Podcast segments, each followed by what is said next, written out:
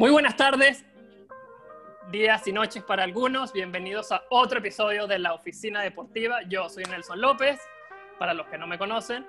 Este, yo seré el host del día de hoy, quieran o no. Hoy me acompañan, como siempre, mis dos compañeritos, Ana y Diego. ¿Cómo están? Hola, hola, ¿cómo están? Buenas tardes. Eh, bueno, eh, el programa de hoy arranca con todo, no sé ni de qué vamos a hablar, pero Nelson promete ponerle toda la onda, como dicen acá en Chile, y de que sale, sale. Diego por acá desde Santiago, un gusto como siempre estar con ustedes. Ana, ¿cómo te va? Hola a todos, todos, a quienes ven, a quienes escuchan desde donde estén. Acá estamos, este programa lo preparamos súper, súper, está súper interesante, así que quédense acá, vamos a conversar, vamos a hablar y hay buenas nuevas. Se viene la fecha que tanto esperamos, estamos a nueve días, así que vamos, que vamos. No, a mí me faltan cinco para irme de viaje, Ana, no nueve, pero gracias. Sí, bueno, ya sabemos de pero nueve, tu viaje, me dolió, pero dale Nelson, cuéntanos, ¿qué vamos a hablar bueno, día de hoy? Hoy vamos a hablar de un tema súper interesante, vamos a hablar sobre la Junta Reguladora, Comisión Reguladora, Junta Inventora, creo que le llegaste a decir tú alguna vez.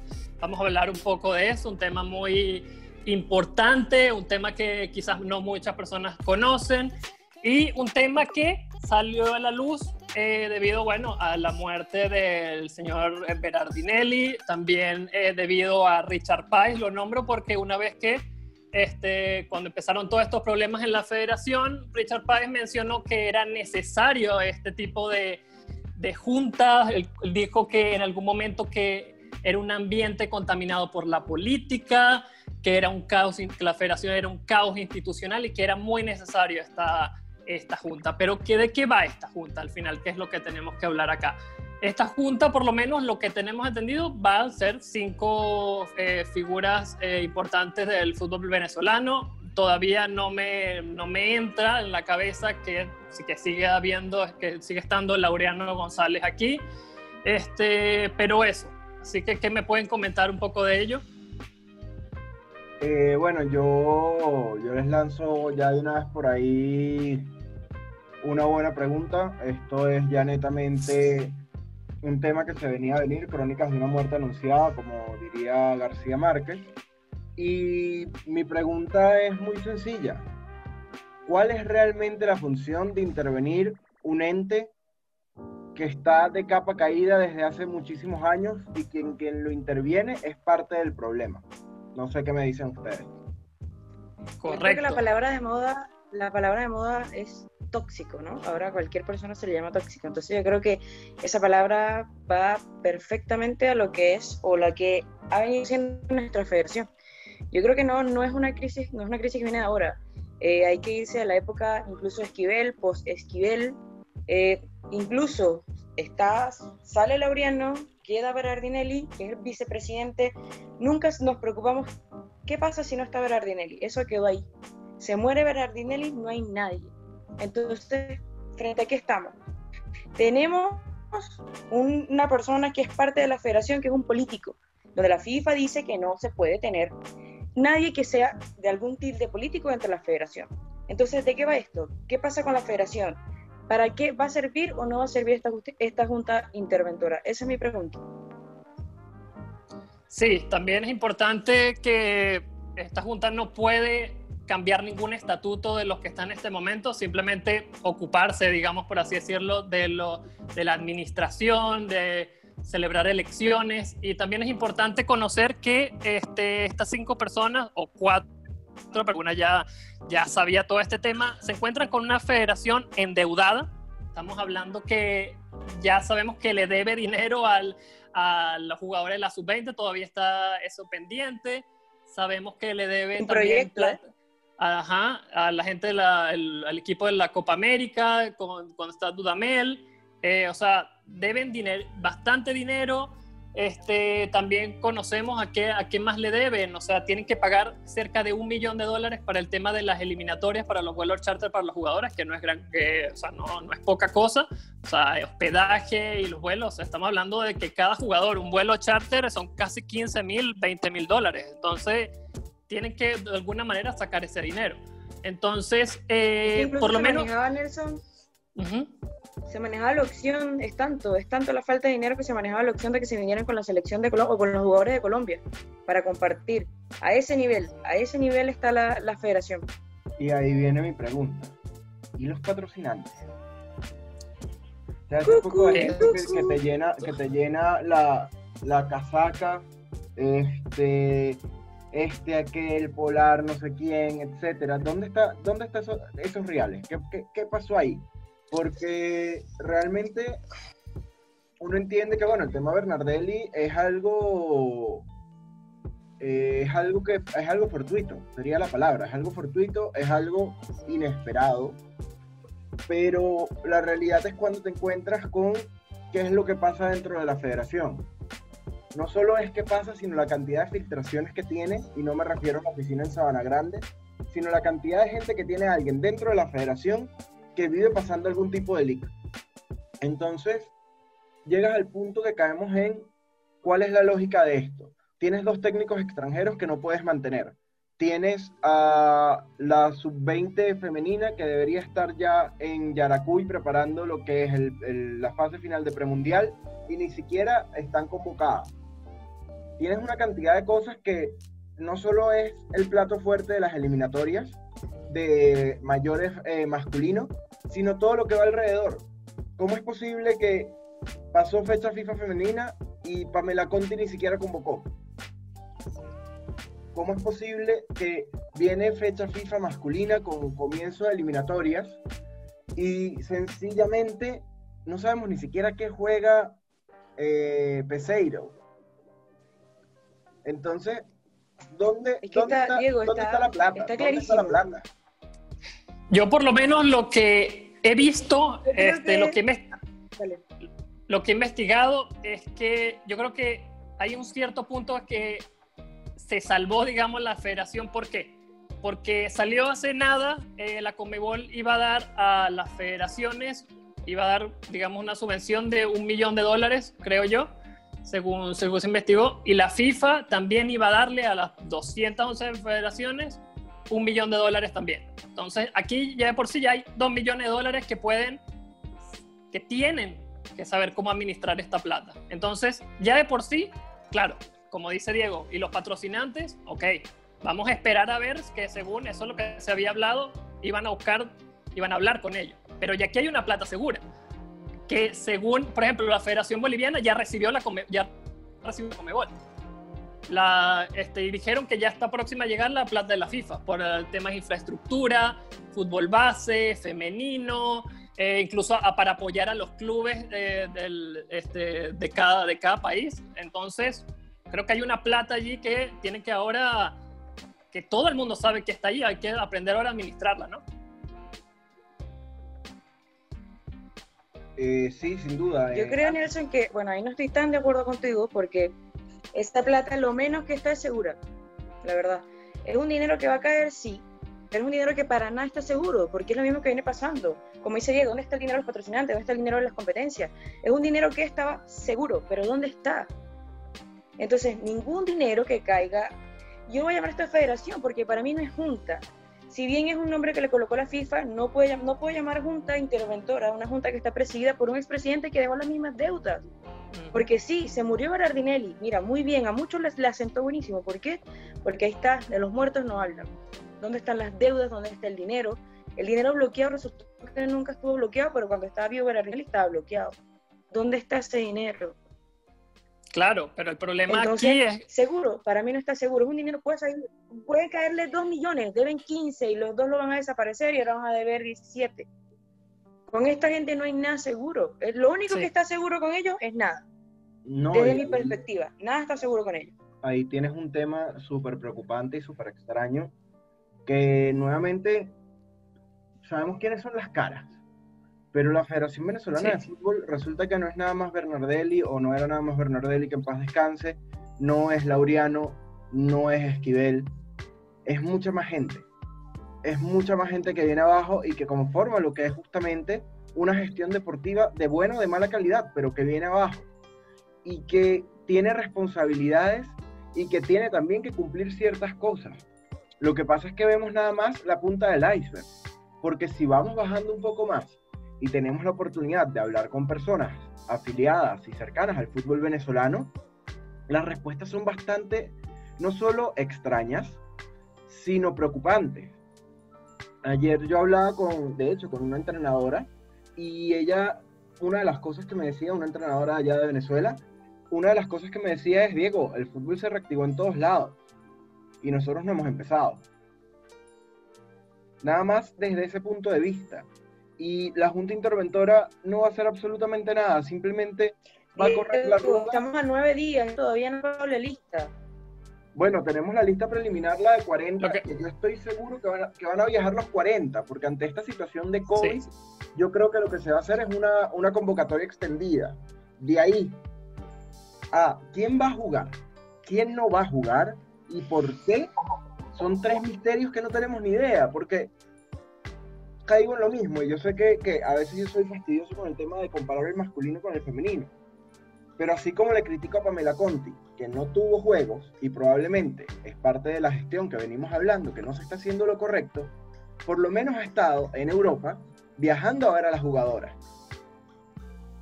¿Hace cuánto no vemos una foto de, del entrenador de las mayores? Vimos que se presentó. Creo que ni, en, Desde que tomó, desde que tomó el barco, desde ahí. Creo que ni, desde ahí. El no solo se reunió con cuánto. Yo creo que me sobran dedos para decir con cuánto se reunió. Y ahí, ahí es donde... Todos en Europa. Todos en Europa y resulta que él igual no viaja, que él igual no visita, que él igual no habla. Entonces, brother... Hay declaraciones... Que él igual no conoce, él no sabe. Él no sabe. Yo creo que hay que rezarse, si, si creen en Dios, bueno, y a los que no creen en los agnósticos, yo por creo ejemplo, que son padre nuestro. Que sea, que sea, que sea entrenador. Porque no puede ser posible que hoy en Venezuela son las 6 de la tarde, no hay una lista, no hay nada. ¿Quiénes faltan por enviar lista? ¿Quiénes faltan? ¿Quiénes faltan? Entonces ahí está la desorganización. Yo creo que vamos a tener muchísima suerte. Yo creo, creo muchísimo en este grupo de jugadores. Y bien decía Richard Méndez en estos días, nuestro problema es únicamente dirigencial, federativo y clubes. Lastimosamente tenemos la mejor, o sea, la mejor generación de jugadores con la peor dirigencia que nunca antes habíamos tenido. Y, y no salvo a esto Esquivel, pero mamita querida, esto es terrible. Claro, pero vamos a ver, yo creo que vamos a esperar, estamos viendo que la FIFA tiene puesto el ojo ya aquí en, en, Venezuela, así que yo soy optimista, yo esperaría, vamos a ver qué tal va de aquí hasta el próximo año y a ver qué tal, pero por lo menos yo soy optimista y no creo Espero que esta plata no se vaya otra vez así de la nada, así que vamos a ver en qué lo pueden ellos saber administrar, que es lo importante. Y sí, totalmente. ¿Cuánta fe? Totalmente. Eh, el descaro es tal que, bueno, salió hace poco Dudamel esta semana declarando, después de que su eslogan Somos de talla mundial, eh, nos los vendió por todos lados, a decir que con esta estructura no llegamos a ningún lado. Y, cuando él estaba, ¿qué estructura había? Exactamente cuál era la estructura que estaba cuando estaba Rafael Dudamel. ¿Había algún cambio real? No. Entonces, sí, motivacional. Esa frasecita, creo yo. Sí, además de... La, misma frase motivacional cuando llegó al Mineiro. Exactamente. esa típica de cuchillo entre los dientes. Todos nos han dejado una frase. Hasta ahí. Hasta ahí. Pero no va a quedar una frase.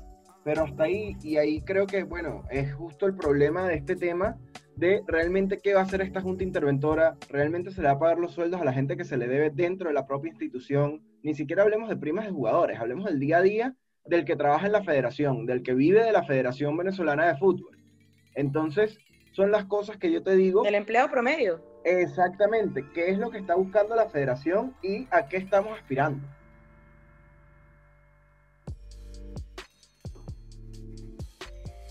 Yo creo que de verdad a mí lo que más me ilusiona de esta junta es que se supone que ninguno de los que está en la, en la, en la comisión de la junta luego puede optar a tener un cargo. creo que eso es lo que más me emociona, si, me preguntan. No. O sea, no más Laureano, por ejemplo. Creo que ya sabiendo. Exacto. Ya sabiendo que no va a estar Laureano, yo creo que nos da un poco de paz y tranquilidad a muchos aquí. El problema es si es Guatemala o Guatepeor. Eso, no es Laureano. ¿Quién es? ¿Quién se está preparando para ese cargo? Porque a Paz no lo han dejado entrar, por ejemplo, que es una de las personas que yo creo que quiere nuestro fútbol. Quisiera creer que son Richard Pero donde entre Paz se le escapa todo. Es una cloaca prácticamente. Yo quisiera creer mucho, que, va a caer mucho, entonces no les conviene. Sí, no, total. Yo quisiera creer que detrás de todo esto está Tony Carrasco y Richard Páez esperando para entrar, que serían dos personas confiables, que no tienen una inclinación política y que realmente pueden solucionar mucho de lo que es este problema. Sí, Correcto. de acuerdo contigo. Y esto, y esto, bueno, nos lleva a nuestro segundo tema, que es sobre la planificación de las eliminatorias. Sabemos que eh, ya hay fecha, jugamos contra Venezuela, contra Venezuela, contra, nosotros mismos. Vamos, sí, jugamos contra nosotros mismos. Ojalá contra Colombia. o sea, y sacamos tres puntos definitivos. Estamos ahora en una competencia interna contra nosotros mismos, eso es verdad. Sí, en realidad. Te pasaste en Chile. Así que jugamos ante Colombia y jugamos ante Paraguay. Ya hay fecha confirmada. Por alguna razón, eh, con CACAF no, no van a jugar eliminatorias, nosotros sí nos tocará, no, no sé si estoy muy de acuerdo con ello, yo creo que posiblemente podríamos haber esperado hasta el próximo año, pero ¿qué opinan ustedes? Vamos.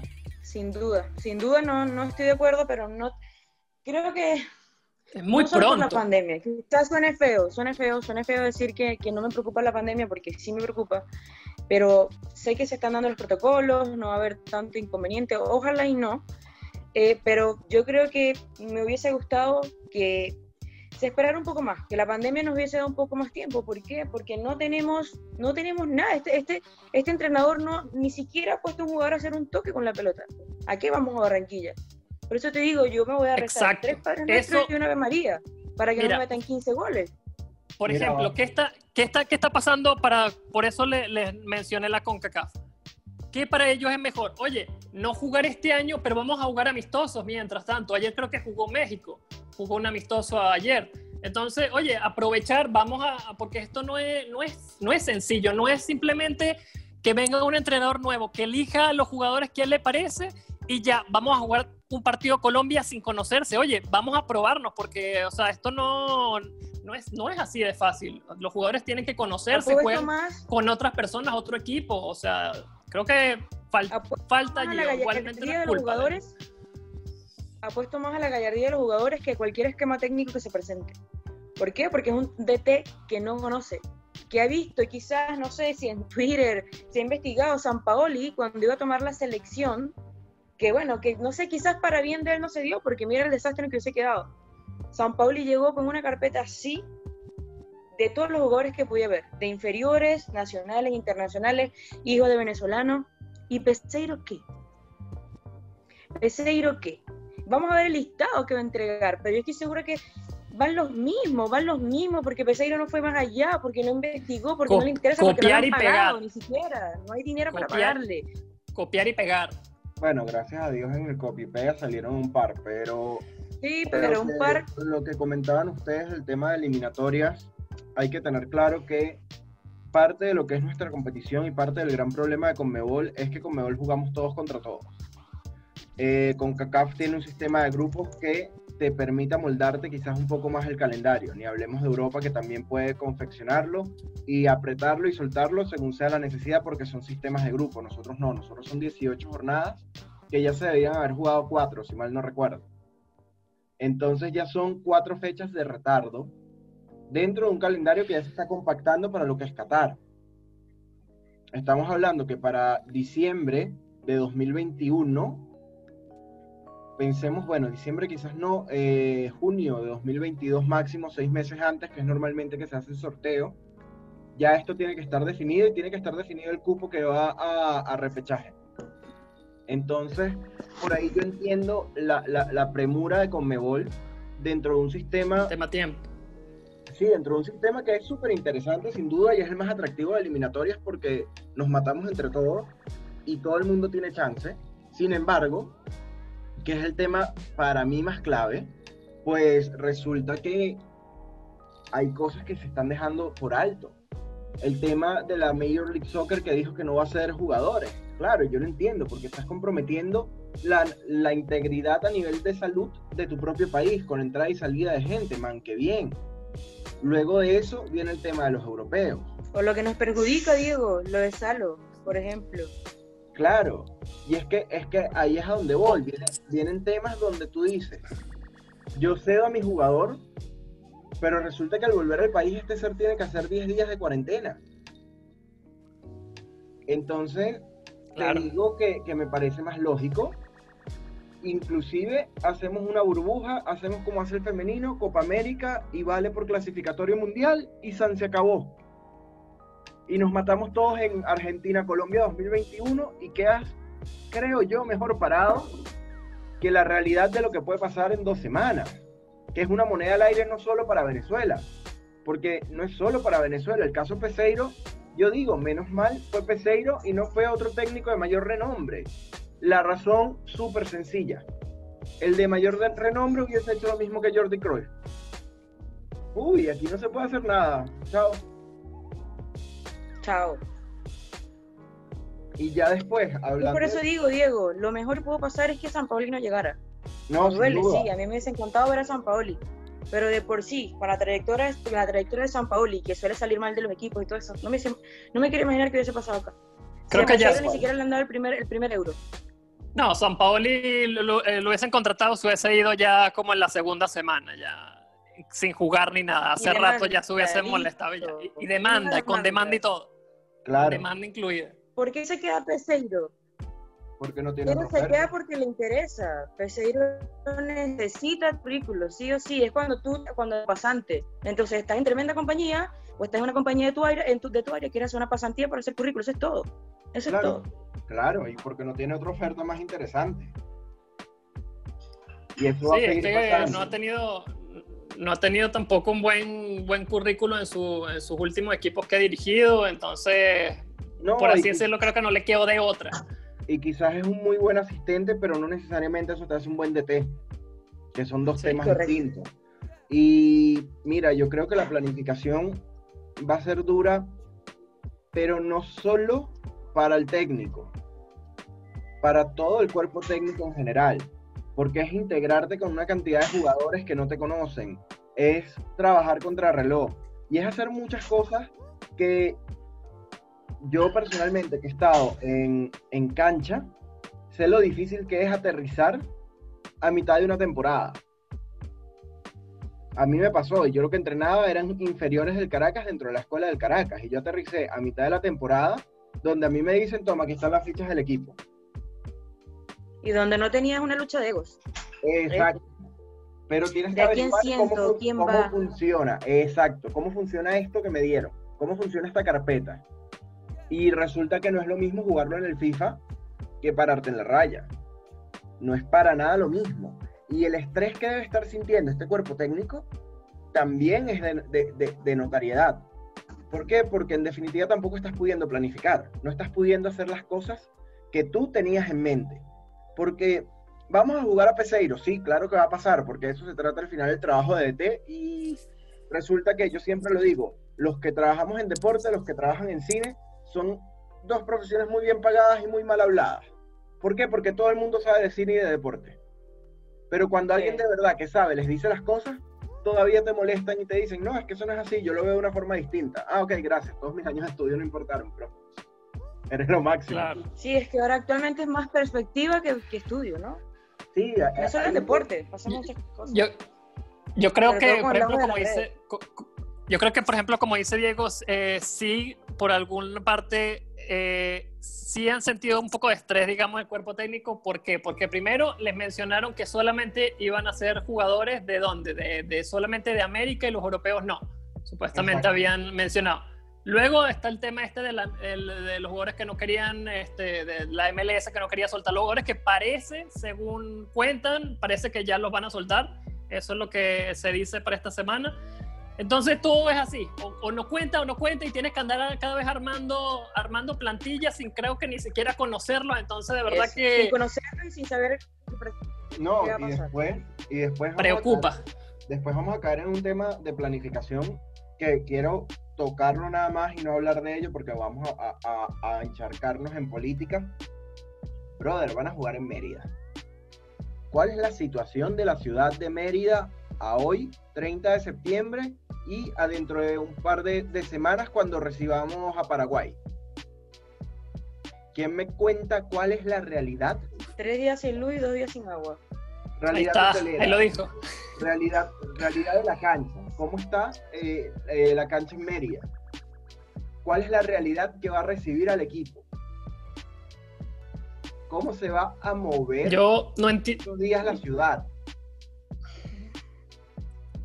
Sigo sin entender por qué no juegan aquí en, aquí, aquí, en la UCB. Eh, desconozco, de verdad. Tan sencillo como eso, venir a jugar la capital y ya está. sin tanto movimiento, saber lo que está pasando allá. Mira, pero todo con el tema de los vuelos y todo eso, ¿no? Y es más sencillo porque es un vuelo charter claro. día. Yo estoy viendo ahorita el juego del Caracas mientras estamos nosotros acá y la cancha, dentro de lo mal que puede estar la cancha del Olímpico, está en muy buen estado tú, bueno, lo sabes, está cayendo un palo de agua ya, Nelson, y la cancha, mal que bien, con sus botes, sus cosas, se está manteniendo. Y resulta que es la única cancha, bueno, los estudiantes también, efectivamente, pero son las dos canchas que se han estado rodando, que realmente ha habido juego. Y caes en lo mismo, que es más fácil, un vuelo charter, Barranquilla-Caracas o Barranquilla-Mérida, y no es Barranquilla-Mérida, sino Barranquilla-El Vigía o te vas a ir por carretera. Desde Pero ahí vamos a lo mismo, ahí vamos a lo mismo. ¿Por qué Mérida? ¿Qué hay detrás? ¿Qué, ¿Cuál es el guiso? Es que yo te entiendo si fuera por la capacidad. Es que ya, yo te entiendo si fuera, pero no hay, no hay, no, no es necesario, no hay gente. Entonces da igual. Juega en la por la incapacidad. No necesitas un estadio grande. No necesitas un estadio grande. No, de hecho, me recordaste a, la pelea que hay en la Federación Española con la Liga con el tema de que no se puede jugar los lunes y los viernes porque la gente no puede asistir a los estadios. Y que, bueno, tenemos ocho meses que nadie va a un estadio. No hay ninguna novedad en esto, amigo. Totalmente. Entonces, este, bueno, esperemos eh, cómo le va al, al señor Peseiro en la eliminatoria. esperemos que vean. Esperemos la lista. Y nada, esperemos qué tal le va con su eh, paisano Queiroz, ¿no? Sí, primer duelo. de paso. con Colombia. De paso. De paso. vamos, vamos de paso a partir, que ya lo conoce Queiroz. Vamos a partir que por lo menos a nivel de, de nombres y de realidad futbolística, siempre le hemos hecho un buen juego a Colombia sin importar quién esté en la raya. Yo creo que hay un tema de clásicos y los clásicos no se juegan, los clásicos se ganan, como dicen por ahí. Y eso puede ser una chispa interesante. Puede ser una chispa interesante con la que llegues motivado al juego contra Paraguay, que siempre es difícil. Sin importar cuál es la realidad paraguaya. Siempre ha sido un rival que, que, que, que nos, nos, presiona y nos, saca, y nos saca psicológicamente y mentalmente del juego muy fácil. En cambio, con Colombia, dentro de lo que cabe, vas a jugar en Barranquilla sin público, en un horario más light, porque creo que no es un juego a las 4 de la tarde, significa que ya empiezas a perder ciertas ventajas. 6.30, ¿no? O algo así. Creo que sí, entonces estás perdiendo las ventajas que normalmente hacen Barranquilla un, un fortín para Colombia. Ya hemos sacado resultados en Barranquilla. Que es una moneda al aire, es una moneda al aire.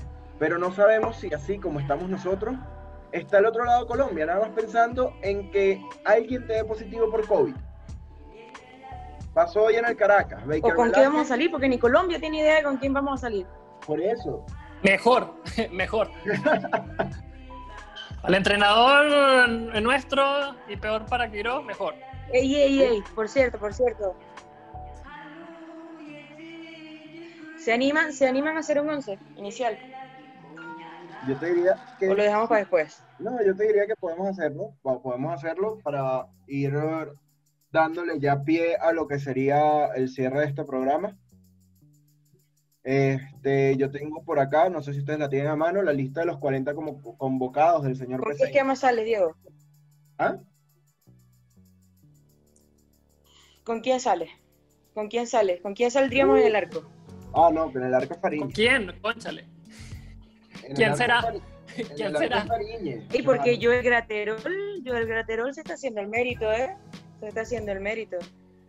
Sí, sí, pero, no como de titular. No, Graterol te da una no, de eso no... y una de arena. Sí, sí.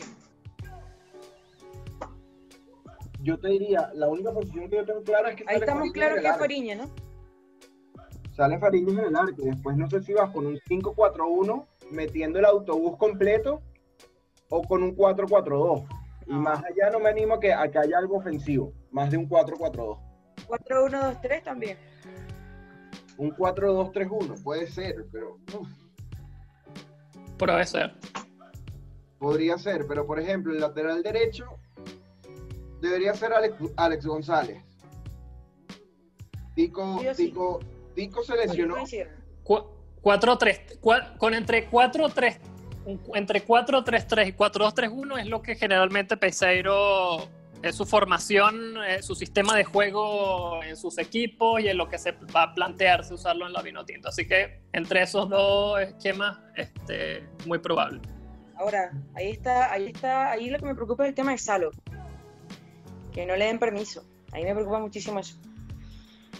Al fin y al cabo, el goleador, el matador partamos de que por lo menos Aristiquieta está en un muy, un muy buen momento. Sergio Córdoba también. Y habrá que ver cómo llega Yonder Cádiz, que sería como la tercera opción de lo que yo estoy viendo acá, porque después me hablas de un Jan Hurtado. Entonces tenemos a Fariñas en el arco, sin discusión, sin ninguna duda.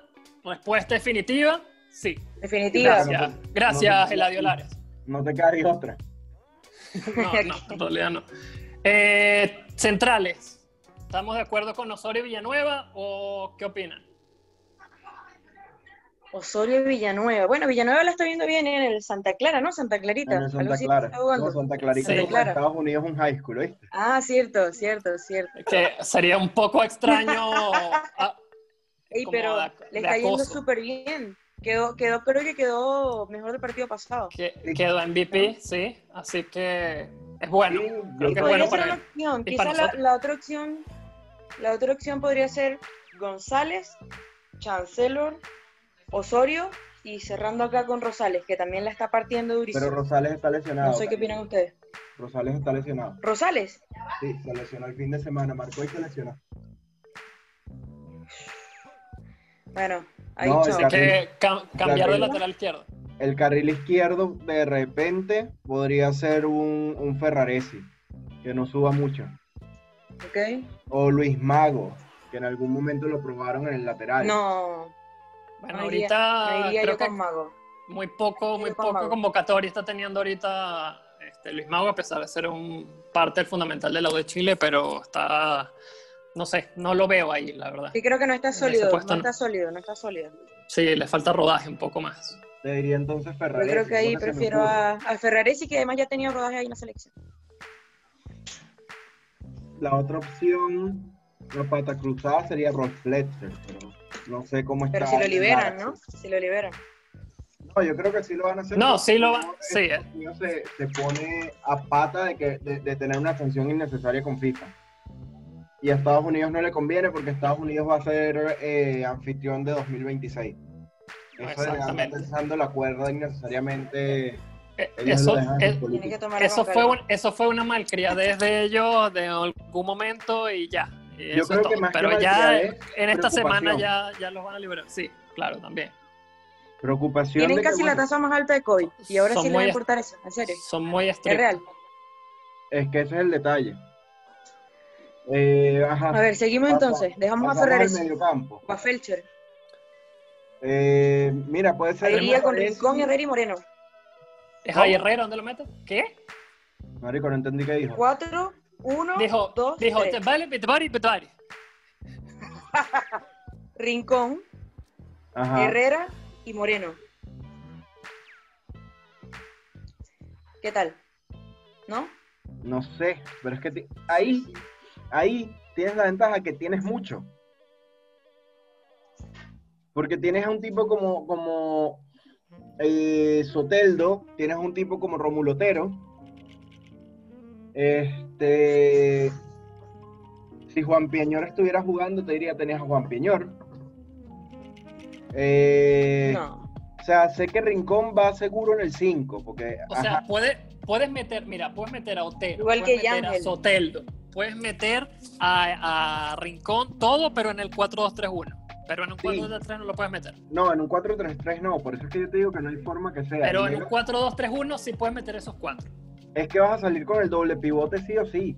Vas a salir con el doble pivote que sean Yangel y Tomás, que Yangel de repente pueda estar más suelto subiendo más, más incrustado en la defensa, sería la lógica, y te quedan los otros tres arriba, que podría ser, y te vas muy ofensivo, sería una locura, pero podría ser Otero, eh, Soteldo y Machis.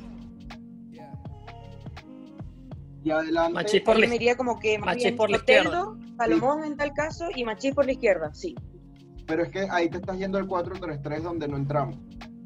Tiene que ser el 4-2-3-1. Y Rondón. 4-1-2-3. 4-1-2-3. Ahí entran. Pero es que 4-1-2-3. Tengo mis dudas. Ojo, personal, muy personal. Muy personal. Claro, pero, es, pero, es, pero es por lo que, te... va a usar no es el que va a usar pero, es lo que, pero... Pero, es, pero es lo que te comentamos, por eso usamos estos dos sistemas porque son los que él usa. Claro. sí, sí, claro, o pero, es 4 3 3 es desde mi perspectiva. No, y el 4 el 4 1 2 3 igual es un 4 3 3, lo que tienes es un pivote atrás, pero dejas muy muy suelto una defensa que no sabes qué te va a dar y tendrías que sentar a Yangel o a Tomás. Porque si no si no estás justamente usando muy mal un doble pivote a mi forma de ver. Puede eh, ser, aquí eh, el técnico es usted. no, en realidad no, el técnico, el técnico es Peseiro, no es, no es él. No, no, no, no, no, no, no, no, Acá en la oficina tenemos un técnico oficial. Así que que hable el técnico. Sería increíble que yo fuera el técnico. Podemos llamar esta sesión así, que hable el técnico. ¿Sabes? Le ponen a los capítulos y todo, me encanta. Este, Diego, técnico de la selección. Uy, muchachos. Bueno, lo importante es que tenemos más o menos una idea de qué se viene, más o menos quiénes van a estar. Ahí veremos si va a estar Salomón, si va a estar eh, eh, Rincón con Herrera, o si va a ser Soteldo, si va a ser Otero. ¿Quién va a estar por Rosales? Ojalá liberen a Felcher, liberen a Willy, perdón, a Felcher. Sí, a Willy. no, y a todos los que tenemos en Estados Unidos, porque si fuera eh, Felcher nada más sería bueno, es uno, pero ¿ves? ¿ves? Parte de la convocatoria. Por cierto, que se habló mucho del, del brujo, del brujo Martínez, a ver si también tiene algo de cabida por ahí. Yo creo, lo que pasa es que es el tipo de jugadores que, si, que, que, ir llevando. O si la, no, o si la parte Helmin Rivas también.